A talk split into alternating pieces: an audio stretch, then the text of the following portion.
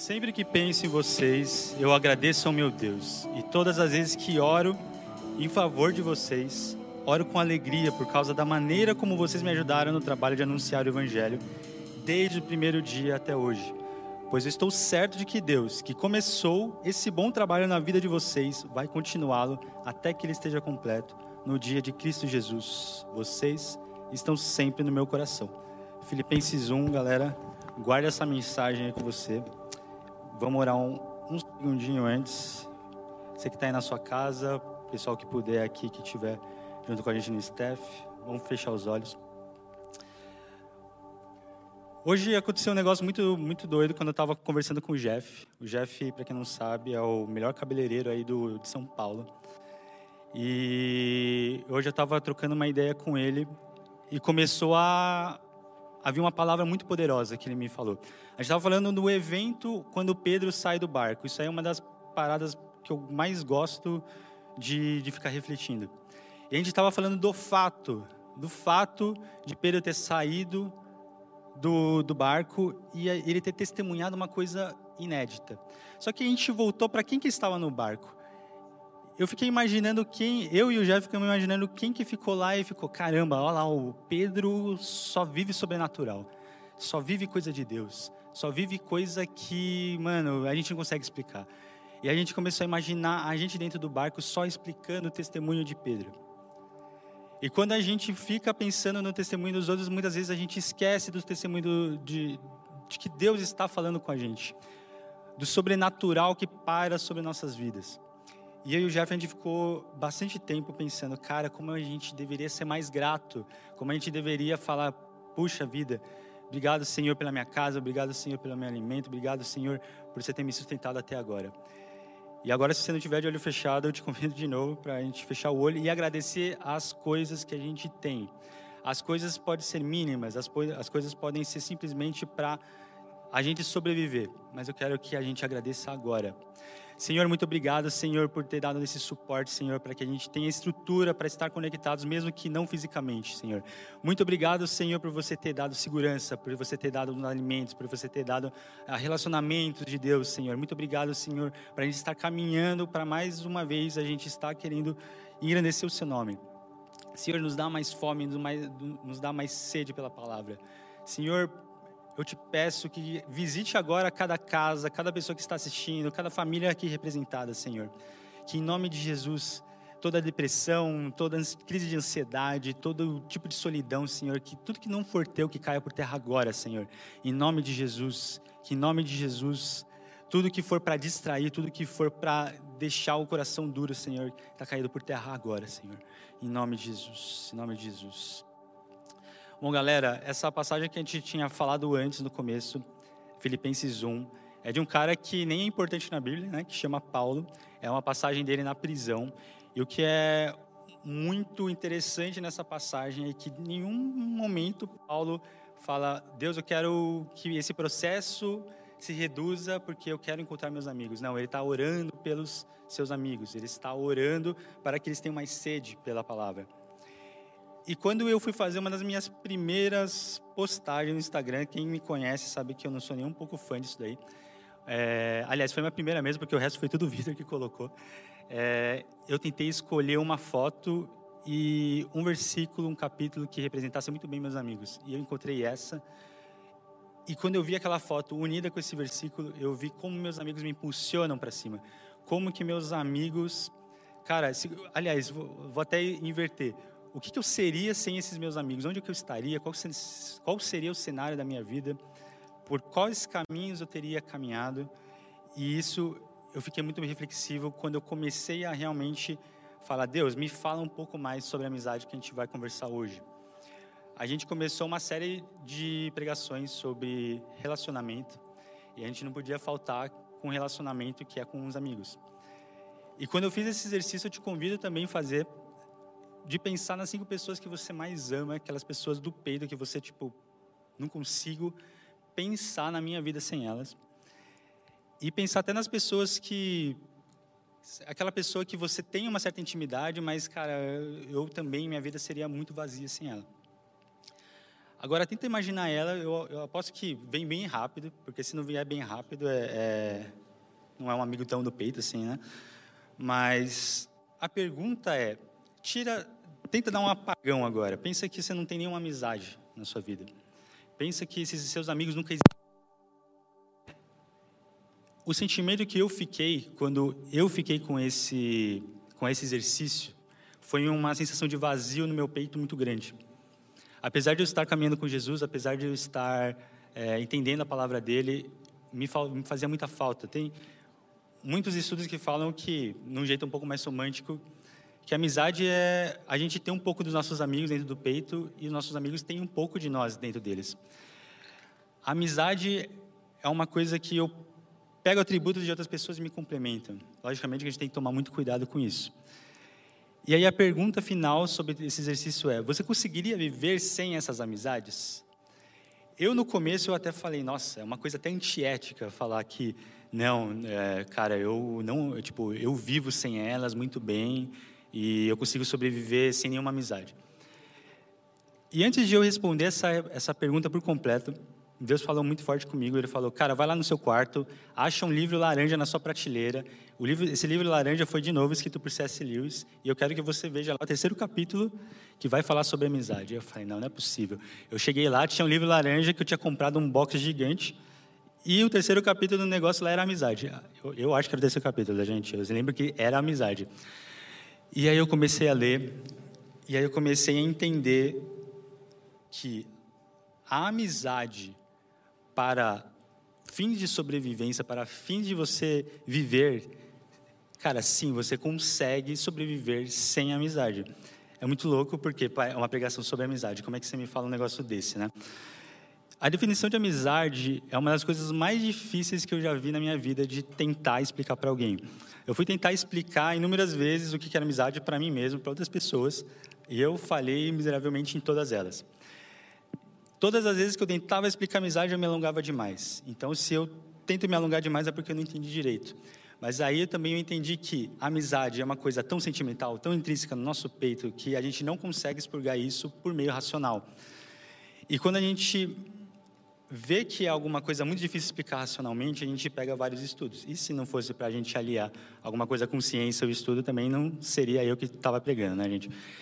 Mas se a gente colocar, por exemplo, a ciência e a Bíblia uma lado da outra, a gente vai chegar na conclusão que a ciência fala, cara, esquece, amizade não serve para nada, para sobrevivência. E a Bíblia ela fala ao contrário, que ela tem sim muito valor para a gente. No meio de tudo isso, eu fui checar realmente o que, que, a, que, que a ciência está querendo falar com a gente. Quando, é, logicamente, tem todo aquele lance biológico que a gente sabe que lá atrás a amizade gera muitos. Tem, um, tem uma substância no nosso cérebro que chama ocitocina, que a gente produz para alimentar o cérebro, para o cérebro chegar e falar: cara, a gente precisa se relacionar para a procriação. Evoluímos. Beleza, agora a gente precisa de relacionamento para a gente sobreviver em meio a, sei lá, predadores, na época primitiva. Hoje estamos mais evoluídos e a gente entende que a amizade e o relacionamento servem para muito mais do que isso. A neurologia já chega e fala uma coisa que a Bíblia já estava muito mais adiantada há muito mais tempo. Em Universidade de Oxford falava que o cérebro humano só tem capacidade de armazenamento para 150 amizades por vez. É tipo aquele seu Google Drive, que se você encheu 15 gigas, você vai ter que jogar alguma coisa fora para colocar alguma coisa dentro. Ou seja, se você tem 150 amizades, para você colocar alguma para dentro, você vai ter que tirar outra fora. É mais ou menos assim que a neurologia fala. E a neurologia ainda fala, cara, você só, consigo, você só consegue ter cinco amizades do peito, 15 amizades íntimas, 50 amizades mais ou menos rasas e o resto são amizades que são mais ou menos de instinto, mas ainda não, não são tão superficiais. E é muito louco porque você pensa, cinco amizades é o que Aristóteles já falava lá na antiguidade, antes de a Universidade de Oxford existir. Cinco é são os amigos do peito. Um empresário fala que você é, cinco, você é a média das cinco pessoas que mais andam com você. 15 pessoas, entre 12 e 15 pessoas, é mais ou menos a média de pessoas que precisam compor um time coletivo, como, por exemplo, o futebol. 50 pessoas é um número que precisava ter, em média, para você compor uma tribo primitiva, indígena ou qualquer coisa, para que você se protegesse de predadores. E lá na Bíblia já falava por meio de Provérbios 18 e 24, quem tem muitos amigos pode chegar à ruína, mas existe amigo mais apegado que um irmão. Ou seja, se você tem muito mais que 50 amigos, você pode chegar à ruína. Logicamente que tentando fazer uma leitura dessas duas partes. Já indo para a filosofia, a gente encontra, para quem não sabe, uma curiosidade. Filosofia gosta tanto de amizade que filos, para quem não sabe, é amizade ou um amigo. Sofia é a sabedoria em grego. Unindo os dois, você é amigo da, da, da sabedoria, e isso que significa filosofia. Não sei se vocês conhecem, tem um cara que chama Aristóteles, eu adoro falar nele porque parece que eu sou muito mais inteligente falando de Aristóteles. Mas Aristóteles, lá na antiguidade, ele já falava que tem, cara, é, três tipos de, de amizade, de relacionamentos. O primeiro tipo de amizade que você pode compor é baseado em prazer. Segura essa. A segunda é baseada em utilidade e interesse. E eu vou parar aqui. Essas duas aqui são chamadas de acidentais. Por que, que acidentais? Tudo que gera, ou pelo menos o que é um ponto de conversão entre você e uma outra pessoa para gerar esse tipo de amizade em prazer ou em utilidade e interesse, são baseadas em alicerces passageiros. Ou seja, esse prazer, que é muito parecido com Eros, mas também pode ser um prazer em uma comunicação com seu amigo. Quando esse prazer acaba, a sua amizade tende a acabar. A segunda, que até um parênteses, parece que é muito estranho você falar uma amizade baseada em interesse, nem devia ser chamada de amizade, certo? Mas é, é uma coisa que é, se você parar para pensar onde que estaria a humanidade sem esse tipo de amizade, o que, que seria do, do, ser humano sem um grupo de amigos sentado numa roda com interesse comum em agronomia, por exemplo, ou um interesse comum em computação, sei lá, em Harvard que aconteceu com Bill Gates, por exemplo. É, quando esse interesse acaba, esse interesse comum, essa utilidade acaba, a amizade tende a acabar também. São dois alicerces acidentais e passageiros, e, portanto, quem vive de amizades assim, vive de amizades passageiras, relacionamentos passageiros. Agora, o terceiro, a terceira amizade, sim, a terceira amizade é baseada em virtude, que não pode ser baseada em prazer e nem baseada em interesse. Quando você é baseado apenas em virtude, é muito parecido com ágape. O ágape, para quem não sabe, é o amor de Deus para com nós. Agora vamos fazer uma digressão e entrando aqui com C.S. Lewis, que Deus me falou para dar uma lidinha lá na, no capítulo. É, alguém pode trazer um copo d'água aqui? Nossa, eu estou morrendo. Obrigado, Rafa. Você sempre salva a minha vida. É, C.S. Lewis ele tem um, uma analogia muito louca. Olha, o Vitor foi mais rápido. Obrigado, Vitor. E essa aqui é chique ainda, que tem uma embalagem. Valeu, mano. Tá vendo? Isso é amigo, gente. Mas você também é, tá, Rafa? Então vamos lá. É... C.S. Lewis, ele tem uma analogia muito louca. Enquanto que amantes têm rostos virados um para o outro, amigos deveriam ter rostos virados para frente em um ponto de, é, de intersecção. O que, que eu quero falar com isso? A própria condição de ter amigos é que a gente deveria querer mais do que amigos. Vamos lá, um pouco mais aprofundado. Uma pessoa que sai de casa querendo só fazer amigos, cara, essa pessoa provavelmente não vai ter amigos muito duradouros. E aqui, quando a gente vê o que Aristóteles fala e C.S. Lewis fala, que é um cristão, para quem não sabe, quando você se baseia sua amizade em pilares, em alicerces eternos, como por exemplo Jesus, a Bíblia, o Evangelho, com certeza você vai ter uma amizade sadia e uma amizade muito bem fundamentada, uma, amizade que provavelmente não irá acabar por coisa besta.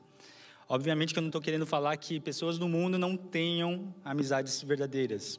Inclusive, às vezes eu acho que pessoas do mundo têm algumas amizades mais verdadeiras do que pessoas que a gente conhece na igreja. Mas isso só mostra um caráter que a gente tem que tratar muito dentro da igreja. E voltando ao ponto principal, a gente ainda, depois de a gente fazer essa conclusão, a gente ainda consegue inferir que a gente consegue ficar sem amizade, a gente consegue sobreviver sem amizade. Cara, ainda é um sonoro sim, por tudo que eu li. E aí, Deus me remeteu a lembrar de Adão de novo, que Adão passou um tempo fazendo os princípios no jardim, sem a Eva. Obviamente que a amizade entre Adão e Eva já cabe um pouco de Eros, mas Adão sobreviveu sozinho. Sozinho, quando eu digo só ele de humano ali. E aí C.S. Lewis ele resume uma coisa que é matadora. Cara, vem comigo nessa porque essa é muito da hora. A amizade é tão desnecessária quanto a filosofia, é tão desnecessária quanto a arte, tão desnecessária quanto o próprio universo, pois Deus não precisava criar nada disso, porque Deus é Deus. Ela não tem valor de sobrevivência, mas cara, pega essa. Pelo contrário, é uma daquelas coisas que dá valor à sua sobrevivência. Ou seja, a amizade é um presente de Deus para aqueles seus dias cinzentos que quando você não tem ninguém que se tornem se tornem com cor. São aqueles dias que você não tem ninguém, nada para multiplicar, nenhuma, nenhuma alegria para multiplicar ou nenhuma tristeza para dividir. Então, eu entendo que a amizade é um presente de Deus que não coloca dias nas nossas vidas, como, por exemplo, um alimento simples. Um alimento que, se eu comer saudavelmente, ele vai me dar mais dias na minha vida. Mas sim, a amizade é sim uma vida para nossos dias. Cara, mas beleza, se é uma algo que tem valor para a nossa sobrevivência e que dá vida para nossos dias e não ao contrário, existe valor na amizade. Mas qual, que, qual tipo de valor é essa amizade? Eu, de novo, eu peguei mais uma, mais uma teoria que eu achei muito, muito da hora. Não sei se o Vitor consegue por aí. É uma piramidezinha. Eu ia mostrar aqui para vocês. Se vocês estivessem aqui, eu ia mostrar na, no retroprojetor. Ia tentar apontar. Consegui? Consegui? Já foi? Beleza, boa. Essa pirâmide aí, para quem faz psicologia, administração, RH, marketing, essas coisas, é muito comum. Ela chama pirâmide de Maslow e é de um psicólogo chamado Abraham Maslow, que ele fez um experimento com macacos primatas, veja bem. E ele meio que cercou qual que seriam as necessidades básicas até atender as necessidades, pessoais de um círculo, de um círculo social, indo do indivíduo e partindo para o social. Então você pode ver aí que tem cinco degraus dessa pirâmide. A primeira aqui é, é, fisiologia, respiração, comida, água, sexo. Isso aí é só depois do casamento, gente. Isso aqui não era para ter saída. Segurança, eu peguei no Google, gente. Segurança, segurança do corpo, de emprego, de recursos. Esse é o segundo, o segundo degrau aqui na nossa pirâmide. Terceiro degrau, e aqui é onde que a gente vai focar bastante. Amor e relacionamento, amizade, família.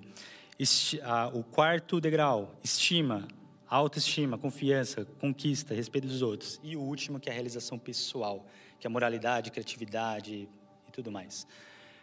Cara, se quiser, pode voltar para a câmera. Então, vocês viram aqui que tem cinco degraus nessa pirâmide de Maslow. Isso aqui eu aprendo desde o meu primeiro ano na faculdade. Eu não fiz psicologia, mas eu tive uma aula de psicologia.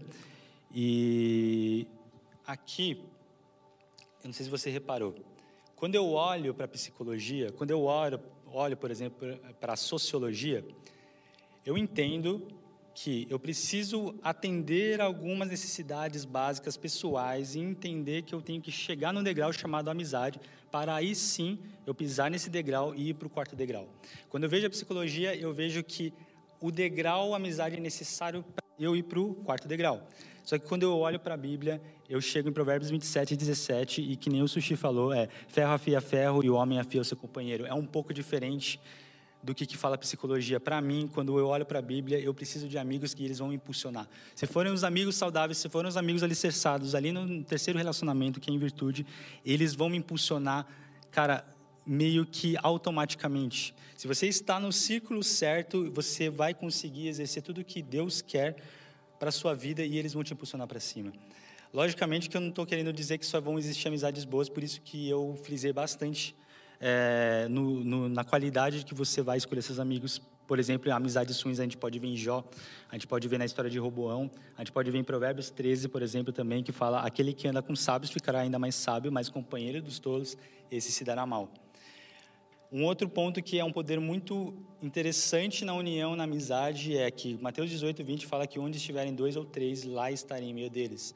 Cara, quem nunca orou, por exemplo, com um amigo, com, com a família, você sente o, um poder do Espírito Santo muito forte. E aqui eu quero que você veja o seguinte: a gente tem a primeira base, o segundo degrau, o terceiro degrau, que é a amizade que eu estou falando até agora? Que o terceiro degrau aqui da amizade te impulsiona automaticamente com amizades boas, vamos dizer, alicerçada no terceiro, no terceiro relacionamento que eu falei de Aristóteles. Você pegando esse degrau e te jogando para cima, o que, que acontece se a gente cair para baixo? Em Eclesiastes 4:9, quando a gente olha de novo para a Bíblia, ele fala: "É melhor ter companhia do que andar sozinho, porque maior é a recompensa do trabalho de duas pessoas. Se um cair, o amigo pode ajudá-lo a levantar-se, mas pobre do homem que cai e não tem quem o ajude a levantar-se." Ou seja, o terceiro degrau, além de você ser impulsionado para cima, quando está naqueles dias ruins, você não é jogado para baixo. E isso é a importância de uma uma boa amizade, uma amizade estruturada não em interesses, não só em interesses, não só em, em prazer, mas sim na virtude. Deus coloca na nossa vida valor à existência, mas também não nos deixa cair apenas para a subsistência. Eu acho que esse é um dos pontos principais que eu consigo tirar quando eu olho para a Bíblia, aliada com esse tipo de, de teoria racional, como eu estava falando, por exemplo, com o sushi antes do culto. Para pegar um ponto aqui, logicamente, não sei se vocês viram aí, não sei se vocês assistiram, a nossa série é baseada na This Is Us, e se eu não falar sobre This Is Us, o Renan Pacheco vai me bater, porque ele falou, cara, como assim, velho? Você vai fechar um negócio e não nem assistir o um negócio? Cara, só para falar que eu não assisti, eu assisti o primeiro capítulo, o primeiro capítulo, ó, primeira temporada, e eu falei, nossa, mas eu não queria falar por falar, tipo, ah, eu vou encaixar alguma coisa aqui. Então eu, eu falei, Deus, ó, se tiver alguma coisa realmente para colocar, me toca aí. E teve uma parte muito boa.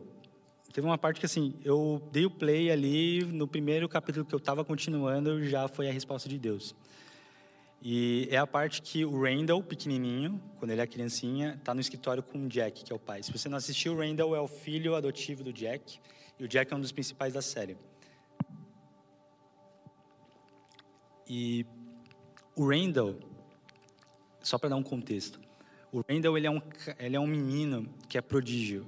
Ele é um menino que é inteligente pra caramba. E ele tava lá com o pai dele, com o Jack, no escritório vendo uma planta, não sei o que que era lá, não lembro direito, mas tinha uma conta para fazer e o Randall fez muito rápido a conta e o Jack falou: "Caramba, mano, você é bom nisso daí. Quanto é que dá essa outra conta?" Aí o Randall ficou meio acanhado, aí ele falou: "Ah, então não sei, pai."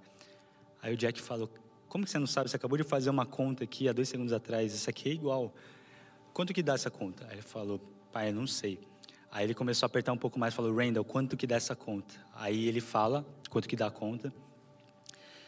Só que ele ainda ele, ele tenta extrair mais um pouquinho e fala, Randall, por que, que você esconde suas virtudes do mundo? Por que, que você esconde quem que você é realmente? Por que, que você está escondendo do que você é bom?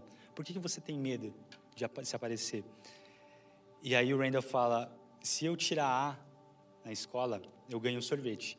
Se eu ganhar um sorvete, a Kate e o Kevin, que são os irmãos dele, os irmãos só que são os filhos biológicos do, Jack, eles vão ficar tristes, vão ficar chateados comigo. Tá bom, vamos isolar dois pontos que ele queria ser inserido nesse meio social entre os irmãos e também que ele estava fazendo algo muito tóxico. Mas eu quero que você lembre que é uma criança. O ponto aqui é a pureza que ele traz aqui para o diálogo. Quando ele traz essa pureza para o diálogo, a gente entende que ele quer se sacrificar, ele quer se rebaixar, ele quer ficar igual de igual e sentar à mesa de igual para igual com os irmãos e fazer aquela comunhão, o que me lembra muito um cara.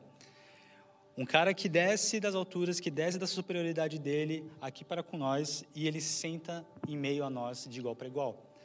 Fazendo esse gancho, isso me lembra muito a história, por exemplo, de Lázaro e Jesus. A amizade deles é uma coisa que, quando eu li, eu falei, cara, é isso que a gente precisa para para dar a liga para esse tipo de, de, de speech, de, de fala.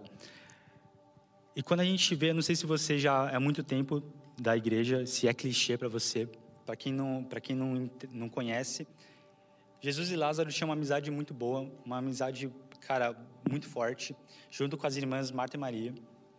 E teve uma vez que Jesus estava fora da cidade deles, de Lázaro, e Lázaro se adoece. Lázaro, ele ficou tão fraco, tão fraco que ele acaba falecendo. Marta e Maria pedem para que avisem Jesus. Jesus está a cerca de, acho que eram três quilômetros da cidade. E Jesus fala: Não, tudo bem, eu vou chegar na hora. Passaram dois dias, Jesus fez o que tinha que fazer onde ele estava, e mais dois dias de caminhada, e ele chega, e haviam passado quatro dias que Lázaro tinha morrido. Quando chega lá, Marta e Maria veem ele, mas não, já, não, não é mais naquela comunhão como era antes, e eles, elas chegam falando: se você tivesse chegado quatro dias antes, isso não teria acontecido. Mas alguma coisa dentro delas tinha fé que se Jesus pedisse para Deus algo ia acontecer. Logo em seguinte, nessa parte, tem o menor versículo da, da Bíblia, mas, cara, é um dos mais profundos que eu consegui já ler até hoje na Bíblia, que é Jesus chorou. Jesus, Jesus chorou não por Lázaro, que eu entendo. Lázaro, ele sabia o que estava para acontecer, ele chorou pela dor das irmãs, ele chorou para quem ficou. Assim ele pediu para retirar a pedra e assim como às vezes tem uma comunicação, tem alguma coisa que está interferindo na nossa comunicação que é a pedra, ele pede para tirar a pedra da tumba de, de Lázaro e ele grita Lázaro venha para fora. Quando ele grita Lázaro pelo nome, Lázaro sai dos mortos, do mundo dos mortos e vem, sai das trevas e vem para a luz. Quando a gente volta para esse para esse versículo, de novo, quando a gente volta para a Bíblia, e a banda já pode vir aqui para a gente já começar a encerrar. Quando a gente volta para a Bíblia, o que, que eu vejo nesse, nessa amizade? Eu vejo uma amizade que nunca chega atrasada. Por que, que Deus nunca corre? Isso é uma coisa muito louca que eu estava ouvindo um dia o Gustavo Paiva falando. Por que, que Deus nunca corre? Porque Deus não precisa correr, Deus nunca chega atrasado em lugar nenhum, Ele sempre chega no lugar exatamente na hora que precisa. Jesus ele demorou quatro dias, mas foram, não foram quatro dias de atraso, foram porque ele precisava estar depois de quatro dias lá. É uma amizade que chora para aqueles que ficam. É isso que eu vejo também na Bíblia e nessa história. É uma, é uma amizade que liberta uma vida, chama o amigo pelo nome e traz o amigo das trevas para a luz eu não sei se você consegue imaginar, mas que louco que seria falar com Lázaro depois que ele ressuscitou. Eu não sei quantos anos ele sobreviveu depois, mas você, quantas pessoas você já falou que já ressuscitaram? Eu, por mim, nunca falei com ninguém. Então, cara, olha que poderoso isso aqui que está acontecendo com Lázaro. Lázaro saiu da tumba, Lázaro saiu das trevas e veio para a luz. Quantas vidas impactadas depois dessa história não geraram vida, não geraram valor, não geraram vida na vida nessas outras pessoas. As primeiras pessoas que foram impactadas, eu tenho certeza que foi Marta e Maria. Assim que viu Lázaro ressuscitando os mortos e de novo não foi atrasado, precisava ser quatro dias. Imagina o testemunho que isso gera depois. E aqui eu quero te deixar com um passo talvez prático. O que, que Jesus fez para ressuscitar Lázaro. O que, que, que, que, ele, que, que ele fez depois de ter tirado a pedra da tumba? A primeira coisa que ele fez foi chamar o Lázaro pelo nome e pedir para ele sair da, da, das trevas, da tumba. Ou seja, ele usou a palavra, ele usou o que há de verbo, ele usou o que Deus vem fazendo desde o início do nosso universo. Quando Deus fala haja luz, existe luz. Quando Deus fala, existe toda essa dissipação das trevas. Ou seja, quando não existe a palavra, não, vai, vai existir apenas trevas. E o que eu quero te deixar aqui para hoje, se nós somos cristãos, se nós somos pequenos cristos, e a palavra é a luz, por que, que estamos em silêncio? Quantos amigos nossos estão perecendo nas trevas? Quantas pessoas estão ainda na tumba? E não quero que você, não quero que você fique com o sentimento que você está atrasado agora. Talvez agora seja o momento certo. Talvez agora seja o quarto dia para você chamar aquele seu amigo que você tem certeza que seja, sei lá, da faculdade, seja da escola, seja do seu trabalho, seja de qualquer ambiente e cenário que você viva. Deus me falou muito forte através dessa parte que a gente deveria começar a chamar mais as pessoas que não conhecem tão a fundo a palavra. Eu quero que você entenda agora com todas as palavras. Se Lázaro estava na tumba e Deus chamou ele das trevas, quem que é o Lázaro que está agora vindo na sua mente? Qual que é o Lázaro que talvez você precisa trazer das trevas para a luz?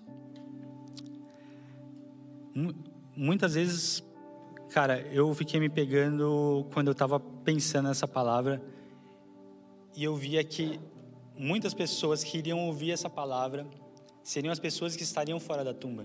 Mas eu via que tinham muitas pessoas dentro, nas trevas, e que precisavam realmente de algum auxílio. E isso é uma coisa que eu não ensaiei, mas é que eu sinto muito forte, que desses dois tipos de pessoas, a pessoa que está na luz e a pessoa que está dentro das trevas, para a pessoa que você está assistindo dentro das trevas, que está com uma solidão dentro do peito, que talvez você esteja com depressão, eu quero te falar agora que, cara, o seu melhor amigo não precisa ser ninguém daqui. Não precisa ser ninguém desse plano. Eu quero te falar que seu melhor amigo pode ser Jesus. E após você ter alicerçado novamente Jesus como pilar central da sua vida, lembra do terceiro ponto que é a amizade em virtude. Quando você tem amizade em virtude, você pode ter certeza que Deus trará os melhores amigos para a sua vida.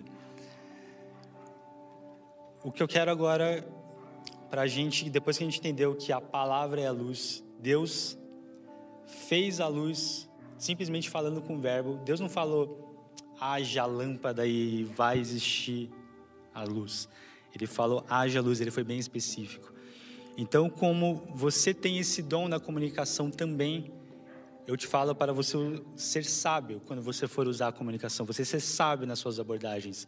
Assim como uma vez, quando eu estava levando o João Paulo para o aeroporto, ele me falou: Cara, uma das coisas mais importantes para o meu evangel pro, evangelismo que eu levo é tentar se conectar com a pessoa antes, e aí sim a pessoa não vai ter aquela barreira, aquele coração endurecido. Então, assim como Deus teve o discernimento de não fazer um intermediário para ver luz, eu quero que você tenha esse discernimento para a abordagem de quando você for falar com os seus amigos. E agora eu quero que você feche seus olhos. E eu também, quando a gente estava na sala de oração antes da quarentena,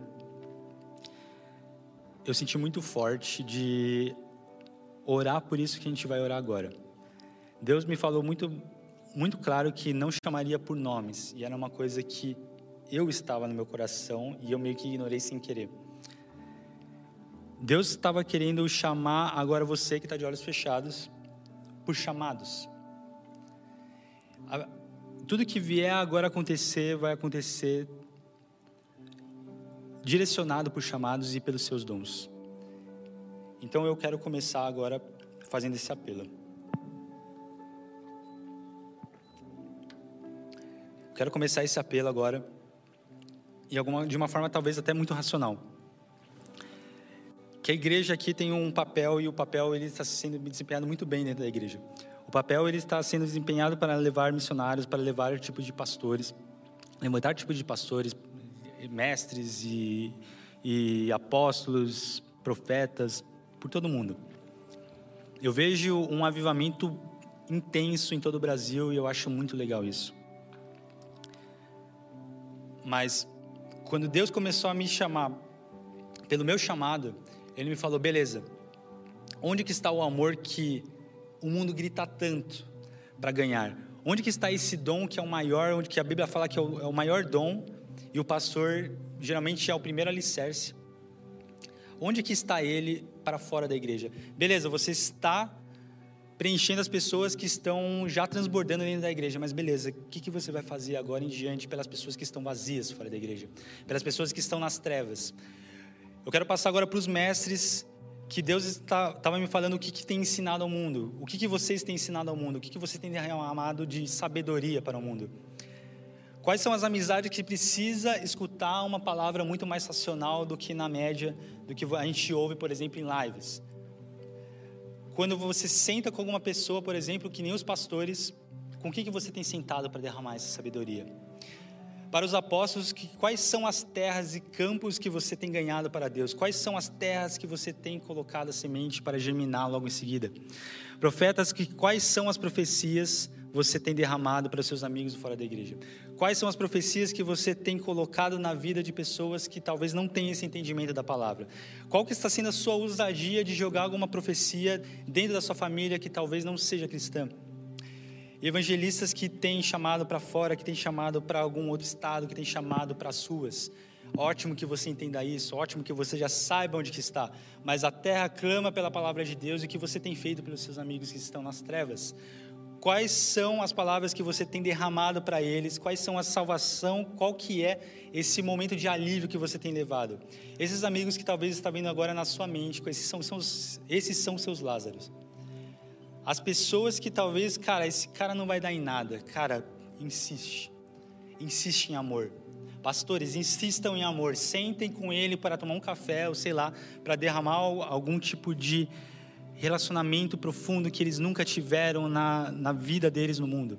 Talvez essas pessoas estejam clamando por uma coisa que não seja passageira. Talvez as pessoas estejam clamando por alguma coisa que seja mais do que uma amizade com prazer, uma amizade de interesse. E muitas vezes eles estão desesperados e a gente mal sabe que eles estão desesperados. Então, de novo, eu peço agora como igreja como um todo, para que você pense, que você ore. Agora a gente está em lockdown, a gente não vai conseguir ir fisicamente, sentar para tomar um café, para a gente jantar. Mas a gente tem ciência que, cara, a tecnologia ajuda e ajuda muito. Eu vi algumas pessoas, pelo menos quando eu estava orando dentro de casa, antes mesmo de acontecer é, esses ensaios, cara, continua com os olhos fechados.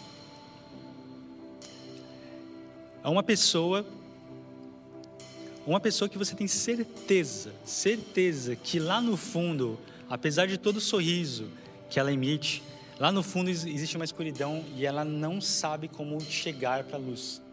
Cara, grite pelo nome dela. Eu te clamo isso. Grite pelo nome dela. Segunda pessoa, uma pessoa que até pode estar entendendo o caminho da luz, mas a pessoa precisa de mais raízes. Cara, manda uma mensagem para a pessoa, fala que você ama ela, fala que Jesus ama ela. Cara, Deus vai te dar sabedoria para você entender qual é o melhor, a melhor abordagem. E terceiro, que eu acho que é o mais poderoso aqui, aquela amizade que talvez você perdeu, você desentendeu por alguma coisa besta, por uma coisa muito forte. Eu quero que você ore também por essa pessoa e ore pela sua amizade com ela. E você sabe e você sabe que se for alicerçado por alguma virtude, como ágape, como amor de Deus, cara, com certeza é alguma, alguma seta do inimigo para você acabar com, esse, com essa amizade. Então eu quero que você ore para novas estratégias, novas abordagens. E você mande uma mensagem para essa pessoa. Você fale, você ligue, qualquer coisa. Fala, cara, me perdoa. Cara, eu fiz isso, isso, isso, isso não foi legal. Cara, em nome de Jesus, isso não é maior do que nossa amizade e nosso amor por Deus. Eu tenho certeza que Jesus tem muito mais do que essa, cara, esse ranço que gerou entre nossa amizade. Eu tenho certeza que vamos edificar muito mais vidas juntos. Então, cara, me perdoa. Eu vejo muito essa terceira pessoa vindo na sua mente agora. E você que é, talvez, uma dessas duas primeiras, cara, eu te peço para você entrar no secreto e orar muito fundo, muito fundo de verdade, para que Jesus te alicerce antes. Buscai primeiro o reino de Deus e todas essas coisas serão acrescentadas. E isso foi pilar principal na minha vida. Eu quero que seja agora na sua vida também. Em nome de Jesus, vamos orar agora mais, menos racionalmente. Senhor, muito obrigado, Senhor, por todas essas vidas que você tem tocado. Senhor, muito obrigado, Senhor, por essa palavra que você me fez anotar, que você me fez refletir, que você me fez sentir e eu ser um porta-voz aqui, Senhor, pois são só um meio de comunicação. Que em nome de Jesus, coloca todo esse tipo de pessoas que estão precisando ser abordadas, por todas essas pessoas que precisam ser perdoadas e que precisam pedir perdão, Senhor. Coloca agora, em nome de Jesus, junto com ousadia, Senhor. Junto com ousadia e queimando que, cara, toda essa, todo esse medo que talvez é de chegar e pedir um perdão ou chegar e falar do seu amor, e caia por terra agora, Senhor. Que em nome de Jesus a amizade aqui, nossa, com você, Jesus, seja muito maior e que floresça, Senhor. Essa amizade transborde para os, outras pessoas que não estejam na igreja. E outras pessoas que estejam talvez fracas dentro da igreja, Senhor. Pessoas que talvez tenham colocado em terra seca o seu, o seu, suas raízes, Senhor, e não estão, não estão vendo a folhagem, Senhor. Que a gente entenda que é o sistema de raízes e não o sistema de frutos que a gente deve olhar. Que em nome de Jesus, Senhor, você conduz agora no secreto para cada um pessoas e relacionamentos que devem ser atados, relacionamentos que devem ser aprofundados e relacionamentos que devem ser salvos por meio dessa amizade, Senhor.